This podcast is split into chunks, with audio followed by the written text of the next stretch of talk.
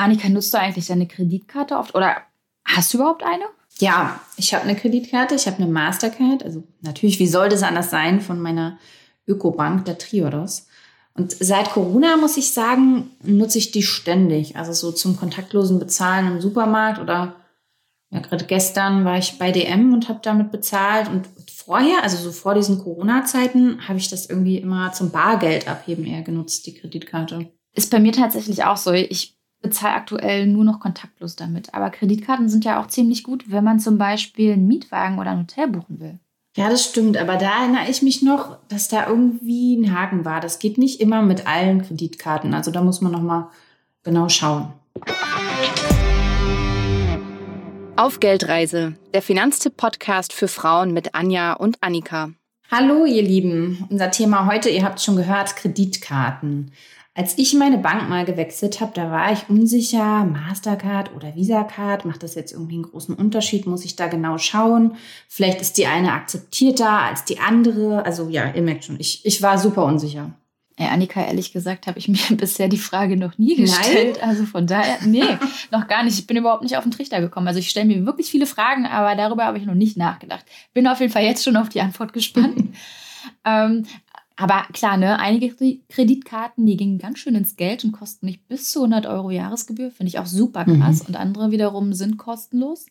Aber wenn ich gerade an weitere Unterschiede denke, muss ich auch wiederum gestehen, dass ich da wissenstechnisch technisch echt schnell blank bin. Ja, zum Glück haben wir heute unsere Payment-Nerdin Josephine dabei. Also, sorry, Josephine, für die Bezeichnung an der Stelle. Aber was du mir schon so alles über verschiedene Kreditkartenmodelle erzählt hast, das finde ich echt jedes Mal irre. Also heute bei uns zu Gast Finanztipp Payment Expertin Josephine Lietzau. Hi Josephine, schön, dass du heute dabei bist. Hallo. Hallo zusammen. Ja, Josephine war schon mal bei uns im Podcast zum nachhaltigen Konto, wenn ich mich richtig erinnere, oder Josephine? Das und ich habe euch auch schon mal was zu Krediten erzählt. Stimmt. Stimmt, da waren die, die Töne von dem mit drin, ne? die WhatsApp-Nachrichten. Das war irgendwie auch ganz cool, ja. Ja, wir fragen ja unsere Gäste zu Beginn immer nach der eigenen Geldreise und deine hast du ja in diesem Podcast schon mal mit uns geteilt. Deswegen würde ich für die heutige Folge mal auf einen ganz speziellen Punkt eingehen wollen. Du hast mir mal von einem großen Traum von dir erzählt. Das weiß ich noch genau. Da standen wir in der Finanzküche damals noch, als es nicht Corona gab, haben Kaffee getrunken und ähm, du meintest, wenn du jetzt genug Recherchezeit auf deiner Arbeit hättest, dann würdest du gerne mal was ganz Bestimmtes lesen. Weißt du, was ich meine? Ja, es hört sich an, als wären es die Visa und Mastercard Manuals und Guides. Josephine, ja. du willst uns doch verarschen, oder? Warum? Wie, wieso ist einfach, wieso ist das denn dein Traum? Ich, stelle mir da gerade 100.000 Seiten vor. Es sind schon pro Anbieter so immer mal ein paar tausend, aber sind ganz interessante Sachen dabei und ich bin da auch schon durch ziemlich viel durch. Also für den Chargeback-Ratgeber musste ich mich auch um diese ganzen Chargeback-Sachen durchlesen und das sind dann schon mehrere hundert pro, also pro Mastercard und Visa. Okay, Ach, so verrückt. Um mich zu überzeugen, nenn mal bitte eine interessante Sache, die ich da drin finden würde. also ich finde zum Beispiel sehr interessant, dass äh, Chargeback auch geht, wenn äh, der Anbieter, von dem du was gekauft hast, pleite geht. Das war in Deutschland lange nicht so ein Thema oder die Leute wussten es nicht und dann kam immer das Thema mit äh, Insolvenzrecht und so weiter und so fort auf und da mussten wir als Finanztipp ganz schön lange pushen mit, nein, wenn du mit Kreditkarte bezahlt hast, dann kann deine Fluglinie auch pleite gehen, du kriegst dein Geld zurück.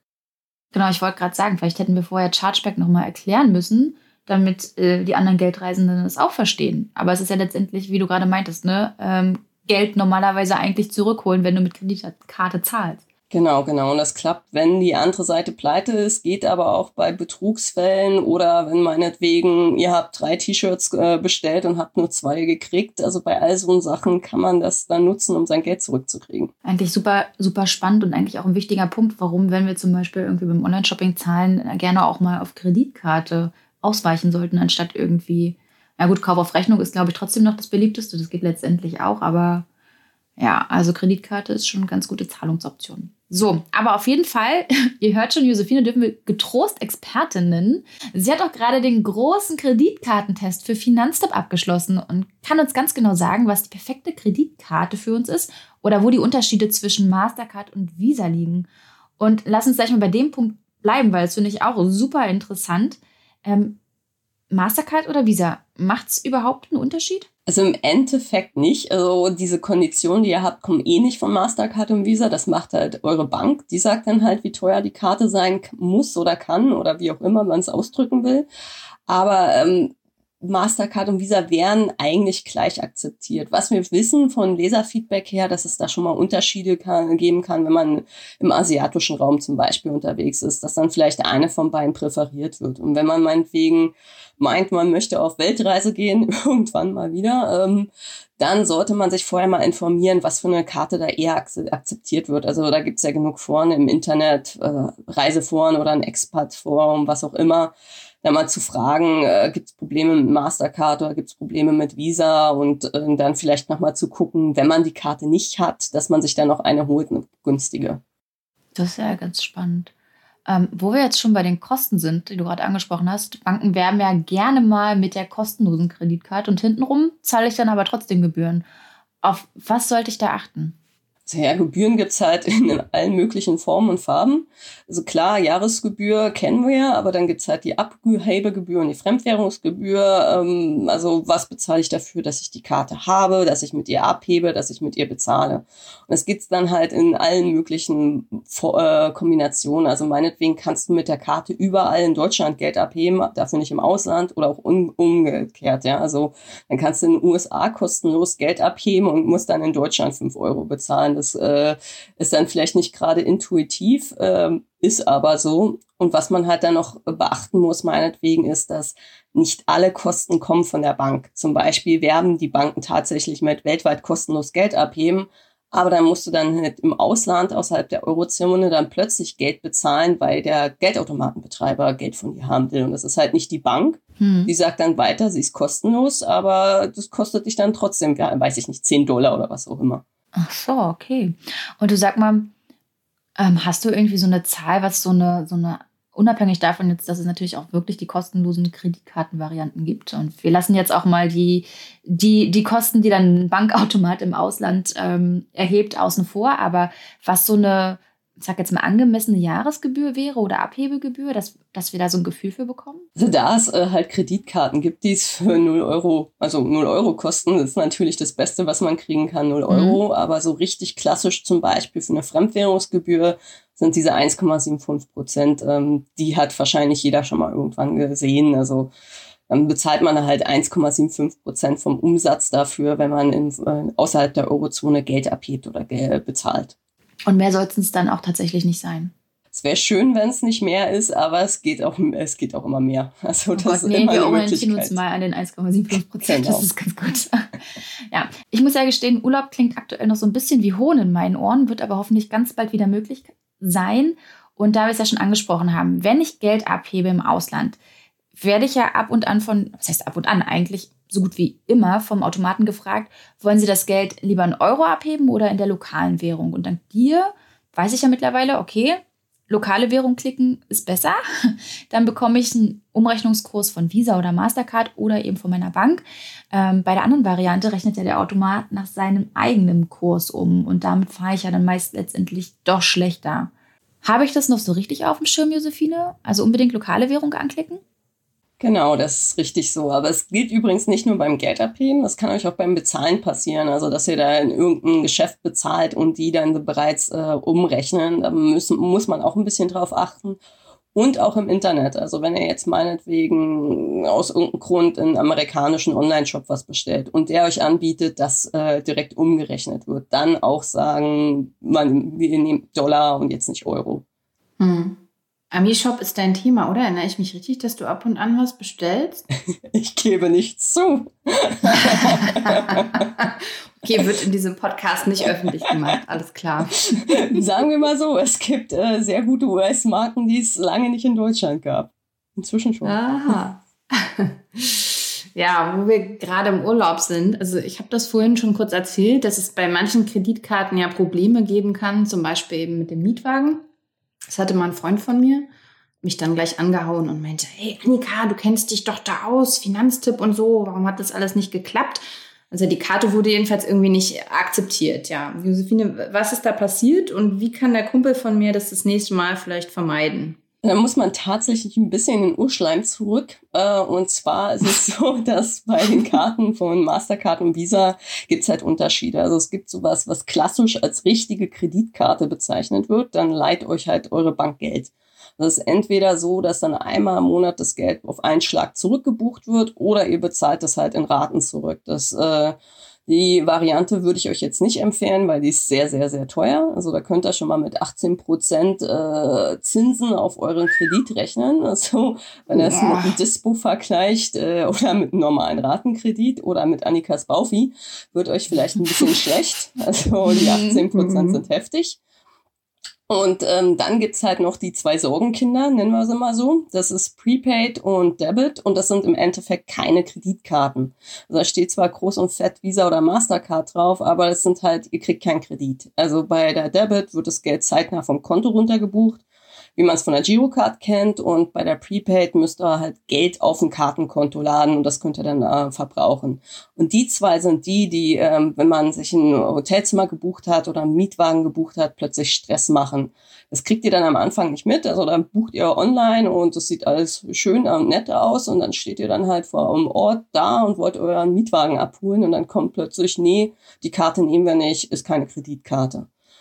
Und was an der Sache richtig amüsant ist, also wenn man es amüsant bezeichnen will, ist, dass wenn man dann äh, sagt, okay, ich schließe noch eine teure Versicherung für diesen Mietwagen ab, dann funktioniert die Karte plötzlich. Also das Nein, sind, das ist nicht amüsant.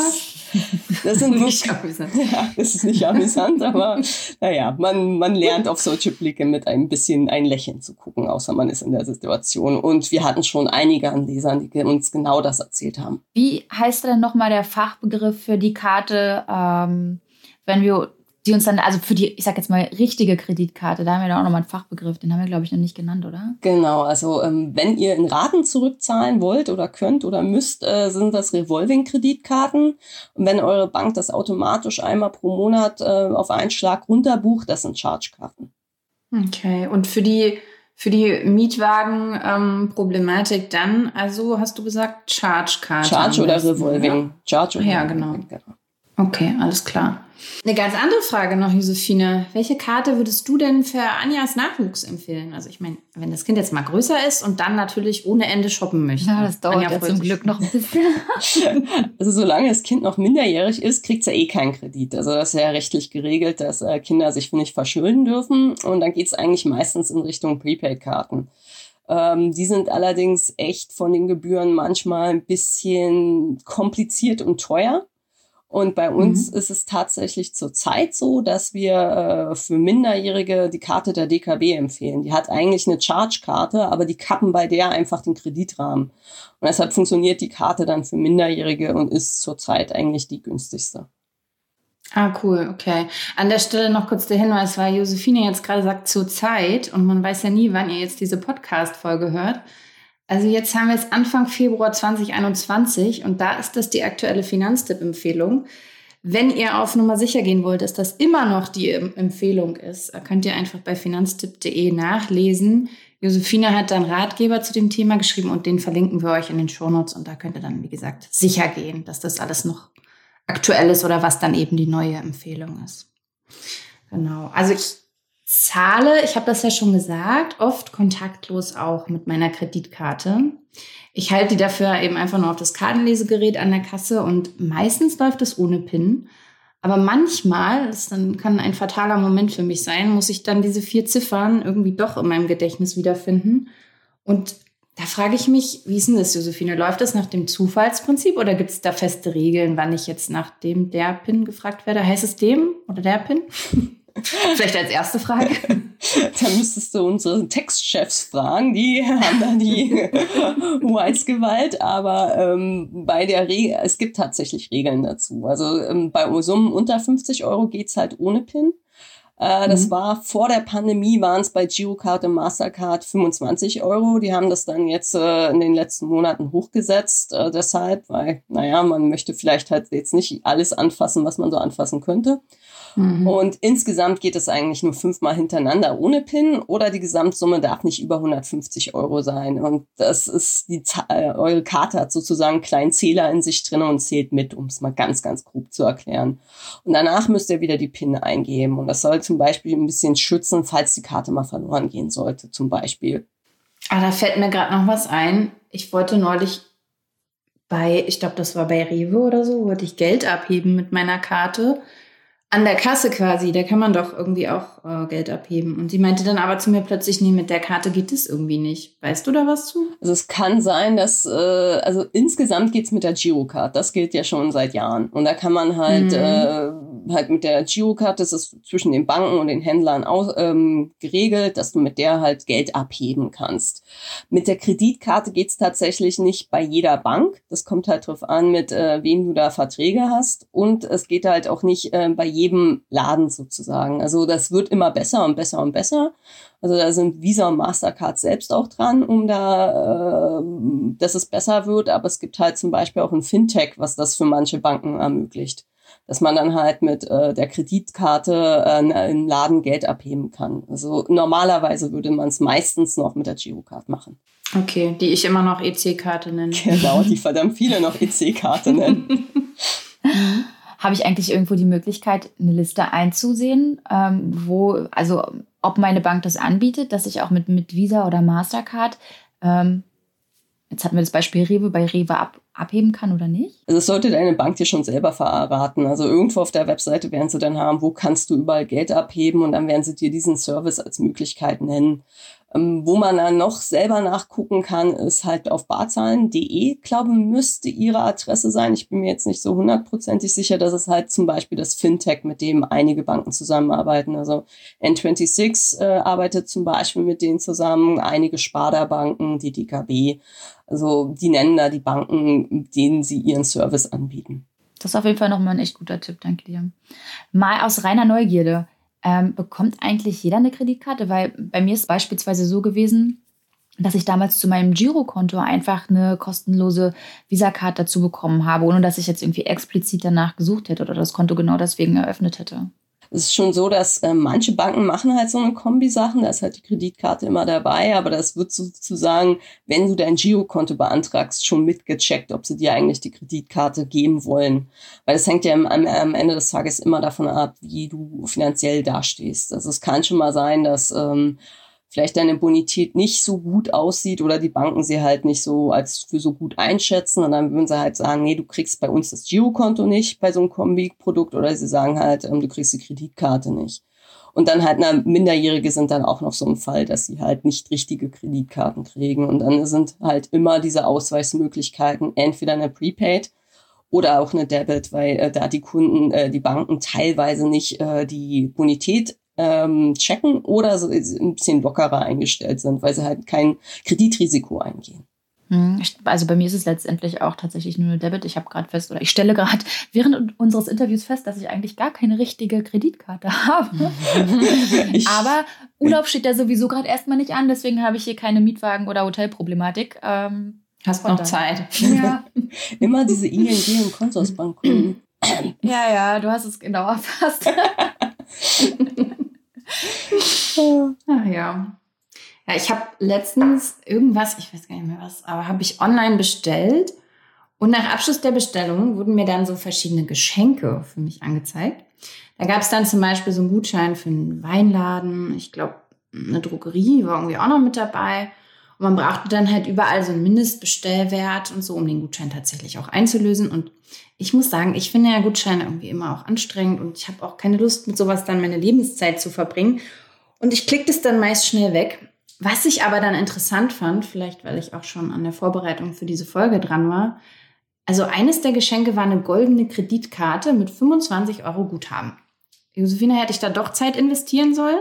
Ja, goldene Kreditkarten sind immer so ein Ding. Also auf der einen Seite sind einige von ihnen ziemlich teuer. Also dann hast du so eine Jahresgebühr um die 100 Euro. Braucht mhm. kein Mensch.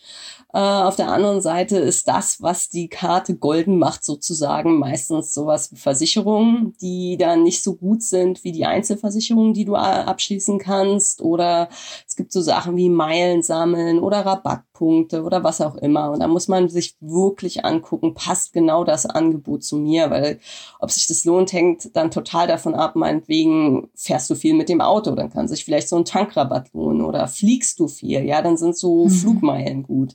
Aber das, diese goldenen Kreditkarten sind halt die Extras sind sehr, sehr speziell, passt immer vielleicht für eine Person und nicht für die große Masse. Und äh, da ist halt eine günstige, normale Kreditkarte in den meisten Fällen doch die bessere Wahl. Mhm. Ja, ich merke schon, es gibt schon echt viele Fallstricke, ne? Gebühren, Probleme bei der Hotelbuchung, die goldene Kreditkarte, da auch ganz genau hinschauen. Ähm, wie finde ich denn jetzt trotzdem eine gute Kreditkarte, die zu mir passt und günstig ist? ich sehe es immer so ein bisschen so zu überlegen, wozu brauchst du die Karte? Ja, also willst du viel online shoppen oder willst du verreisen oder was auch immer und dann zu gucken, wozu nutzt du sie ähm, wenn du viel außerhalb der Eurozone unterwegs bist, dann musst du halt gucken, dass die Fremdwährungsgebühren entweder nicht anfallen oder sehr niedrig sind. Oder wenn du viel verreist, dass du halt dann guckst, Abbuchungsart, ist es eine Kreditkarte oder ist es halt eine Debit? Und in der Richtung kann man sich dann den Ganzen dann nähern. Und ähm, wir haben es jetzt bei unserem Test in diesem Jahr auch wieder so gemacht, dass wir von jeder Abbuchungsart eine Empfehlung dabei mindestens haben und dann auch geguckt, dass jedes Mal, die sind alle kostenlos, also keine Jahresgebühr und das Abheben und Bezahlen weltweit günstig ist. Also dass wir dieses ganze Spektrum irgendwie abdecken und dass da jeder auch gucken kann, was mache ich mit der Karte und dann die richtige für sich findet. Für welchen Fall empfiehlst du was aktuell? Ähm, also ich bin ja eher der Mensch, der sagt, okay, äh, ich nehme die Karte für alles mit, sozusagen. Mhm, und dann ist es natürlich, wenn du weltweit unterwegs bist und ähm, halt denkst, ja, ich nehme nehm halt äh, Hotels und äh, Mietwagen und alles, dann bist du halt entweder bei der Charge oder bei den Revolving-Karten. Und da haben wir zurzeit vier. Und die DKB, Hanseatic Bank, Barclaycard, Payback. Und dann haben wir noch zwei Debitkarten im Programm. Äh, die Consorsbank wird sich da leider bald draus verabschieden, weil die ihre Konditionen ändern. Aber wir haben auch einen ganzen Neuling dabei, Bitwala. Der sagt, die sagen jetzt erstmal kein so was. Cool, ja, ja, die sagen erstmal kein was. Die machen eigentlich sehr viel, also die konzentrieren sich eigentlich auf Kryptowährung, aber haben lustigerweise bei ihrem Girokonto-Paket äh, zurzeit eine ziemlich gute Debitkarte dabei.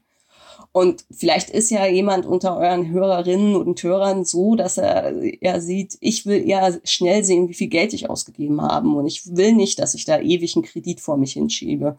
Und da ist vielleicht eine Debit viel besser. Also klar, du kannst, kannst einen Kredit haben wollen, aber du kannst halt auch ein Mensch sein, der sagt, ich will keinen Kredit haben und ich will sehen, ähm, ich habe fünf Euro dafür ausgegeben, 100 Euro dafür, 20 Euro dafür und das Geld ist jetzt von meinem Konto weg und ich kann es nicht mehr ausgeben. Also das ist ja das, was viele an der Girocard mögen und da ist halt vielleicht eine Debit äh, die bessere Lösung. Auf jeden Fall verlinken wir euch nochmal den Ratgeber in den Shownotes und da könnt ihr nochmal ganz in Ruhe nachlesen, wer denn bei Charge, Revolving oder Debit ganz vorne ist mit den Angeboten. Und unsere Shownotes, die findet ihr natürlich wie immer unter finanztipp.de slash podcast oder ihr geht über unseren Instagram-Account auf Geldreise und klickt da einfach auf den Link im Beschreibungstext. Dann findet ihr auch die Shownotes. So, Josephine und allen Zuhörenden, jetzt sind wir eigentlich auch schon am Ende der heutigen Folge. Josephine, ich kann noch mal sagen, danke, dass du heute hier warst und uns über Visa, Mastercard, Gebühren und Fallstricke aufgeklärt hast, damit wir alle für uns die passende Kreditkarte finden können und ja, letztendlich, damit wir auch nicht in die Gebührenfalle tappen. Ne? Vor allem, wenn es halt einfach mal wirklich sehr viel kostengünstiger geht. Gerne, gerne. Über Kreditkarten spreche ich immer sehr gern. das ist schon mal gut zu wissen. Das stimmt. Sogar in ihren Pausen spricht sie darüber sehr gern.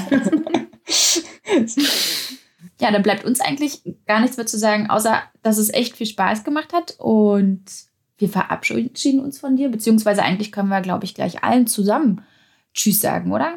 Ja, das können wir gerne machen. Ich habe noch eine Frage so an alle in die Runde. Ich finde, heute war das ja so eine recht knackige Folge und mich würde ehrlich gesagt mal interessieren, was ihr sagt, ist so die für euch die liebste Länge bei unserem Podcast. Also mögt ihr gerne so eine halbe Stunde, eine Viertelstunde, eine Stunde oder sagt ihr, ach, das kommt voll aufs Format an? Also schreibt uns das gerne einfach. Also einfach auf Instagram. Unser Instagram-Account heißt ja auf Geldreise oder auch per Mail podcast.finanztipp.de. Genau, und jetzt dürfen wir hier gerne Schluss machen. Ja, dann bis nächsten Donnerstag. Tschüss. Ciao.